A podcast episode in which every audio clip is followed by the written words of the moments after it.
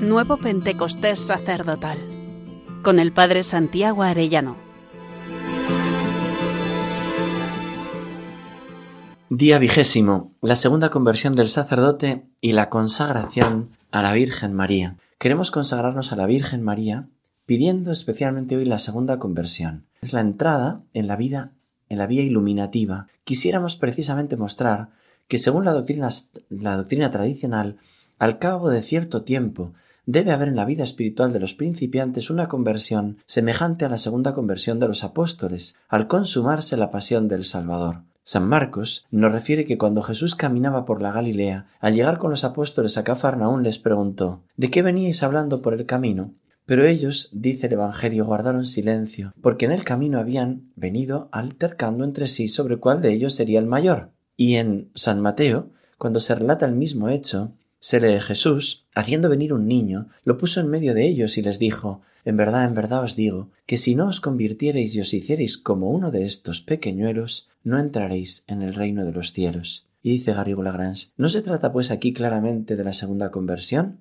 Jesús se dirige a los apóstoles que han seguido que han tomado parte en su ministerio, le han seguido, que el día de la cena recibirán la Sagrada Comunión, sobre todo habla a tres que le han acompañado hasta el tabor, se hallan por tanto en estado de gracia y de consiguiente, y por consiguiente el Señor se refiere a la necesidad de convertirse para entrar de lleno en el reino de Dios y en los secretos de la intimidad divina. A Pedro en particular le dice Simón, Simón, mira que Satanás os ha pedido y os ha zarandeado para zarandearos como trigo, mas yo he rogado por ti, que no falte tu fe, y tú, una vez convertido, confirma a tus hermanos. Lucas 12:32. También aquí se trata de la segunda conversión de Pedro, que tendrá lugar en las postrimerías de la pasión inmediatamente después del doloroso episodio que había de dar por resultado la negación del Maestro. Ese mismo texto es el que recogerá el padre Raniero Canta la Mesa para referirse a esta segunda conversión. Dice, escuchemos ahora otro pasaje en el que en el Evangelio se vuelve a hablar de conversión. Si no os convertís y os hacéis como niños, no entraréis en el reino de los cielos. Mateo 18. Lo que Jesús propone es una verdadera revolución copernicana. Es necesario descentralizarse de uno mismo y centrarse en Cristo. En la historia de la santidad cristiana, el ejemplo más instructivo de la segunda conversión de la tibieza al fervor es Santa Teresa de Jesús. Lo que dice de sí misma en la vida ciertamente es exagerado y dictado por la delicadeza de su conciencia, pero en cualquier caso puede servirnos a todos para un examen útil de conciencia. Dice ella que iba de pasatiempo en pasatiempo, de vanidad en vanidad, de ocasión en ocasión, a meterme tanto en muy grandes ocasiones y andar tan estragada mi alma en muchas vanidades. Dábanme gran contento todas las cosas de Dios, teníanme atadas las del mundo. Parece que quería concertar estos dos contrarios, tan enemigo uno de otro, como es vida espiritual y contentos y gustos y pasatiempos sensuales. El resultado de este estado era una profunda infelicidad. Con estas caídas y con levantarme y mal, pues tornaba a caer, y en vida tan baja de perfección que ningún caso casi hacía de pecados veniales, y los mortales, aunque los temía, no como había de ser, pues no me apartaba de los peligros. Sé decir que es una de las vidas penosas que me parece se puede imaginar, porque ni yo gozaba de Dios, ni traía contento en el mundo. Cuando estaba en los contentos del mundo, en acordarme lo que debía a Dios, era con pena. Cuando estaba con Dios, las aficiones del mundo me desasosegaban. Hasta ahí Santa Teresa y concluye Garrigou. Muchos podrían descubrir en este análisis la verdadera razón de su insatisfacción y descontento. Pensemos como sacerdotes si nos pasa a nosotros también esta vida así buscando contentos en el mundo y los de Dios y es imposible compaginarlos. Y dice el padre Ranariero canta la mesa este comentario a la segunda conversión, nosotros vamos a pedirla también. Ese paso al olvido de nosotros mismos, ese quitarnos la tibieza para vivir como niños confiados y entregarnos a la voluntad de Dios. San Pedro recibió su segunda conversión de la mano de María. Después de sus negaciones, se dio cuenta que ya no podía apoyarse en su fuerza. Todos estos te negarán, había dicho. Yo jamás, jamás te negaré, jamás te dejaré, iré contigo hasta la muerte.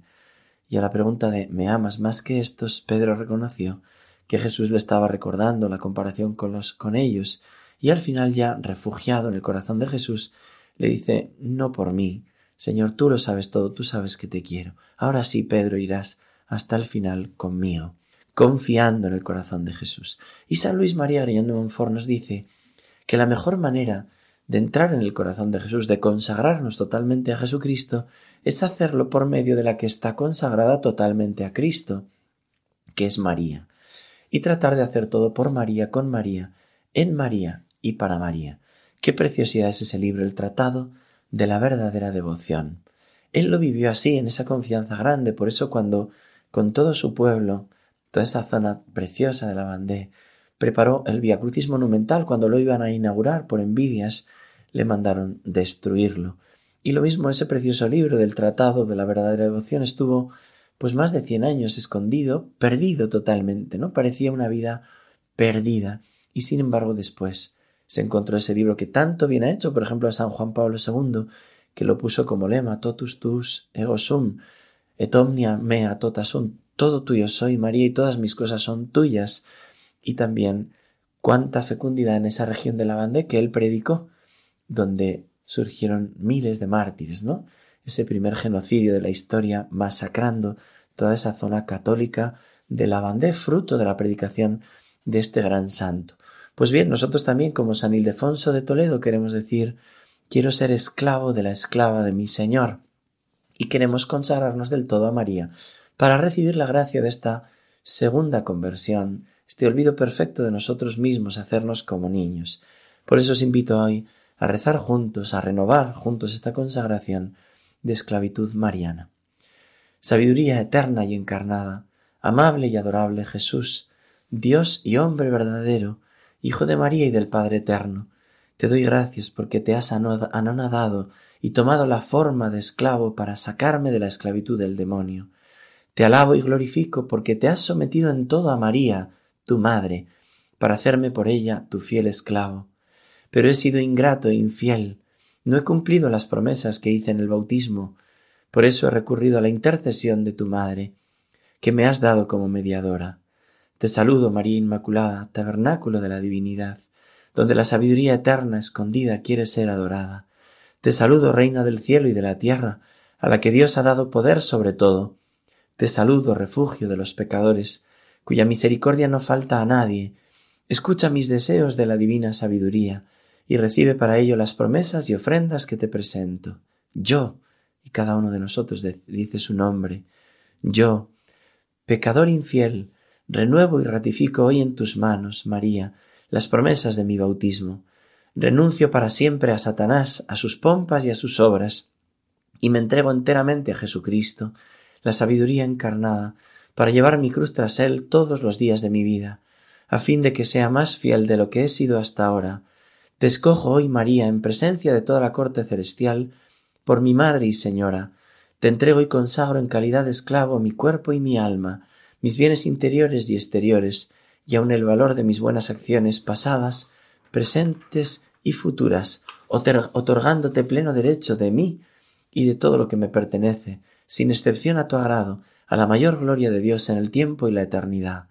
Recibe, buena Madre, esta pequeña ofrenda de mi esclavitud, en honor y en unión con la obediencia que la sabiduría encarnada quiso tener contigo, en homenaje del poder que ambos tenéis sobre mí, y en acción de gracias por los privilegios que te otorgó la Trinidad.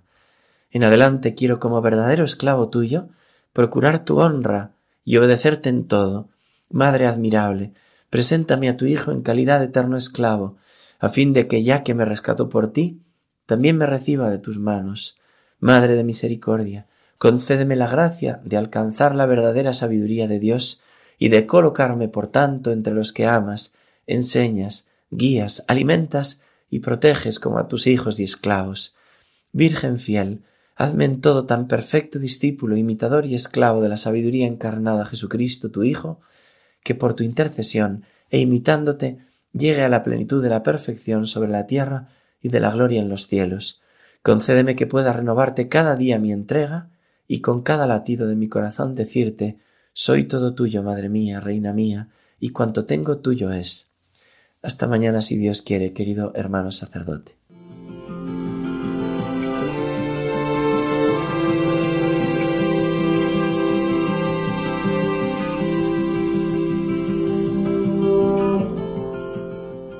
Nuevo Pentecostés sacerdotal con el Padre Santiago Arellano.